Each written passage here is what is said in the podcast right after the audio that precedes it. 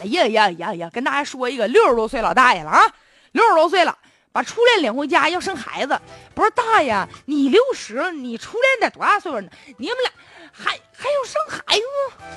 这不在河南许昌吗？有个叫做改仙的，她和丈夫张民生俩人都快六十了，结婚都二十七年了，老吵吵啊。去年呢，这张大爷一把年纪了，出轨了。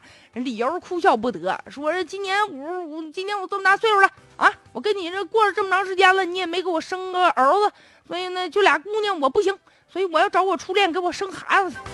哎呦我天，大爷你累不累？你这么大岁，你消停点行不行啊你？后来呢，没成想人家大爷真跟初恋联系上了。不是，我也纳闷你初恋没家庭啊？这么多年等你啊？哎呀，这俩人啊，都六十快六十的人了，要再续前缘。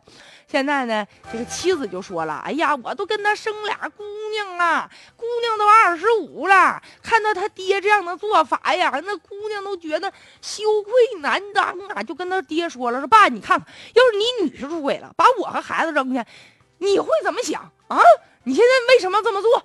现在他爸爸呢也承认了，说，嗯，那个就是以前你妈事儿太多嘛，反正你妈要是事儿不多，改改，那我就回归家庭。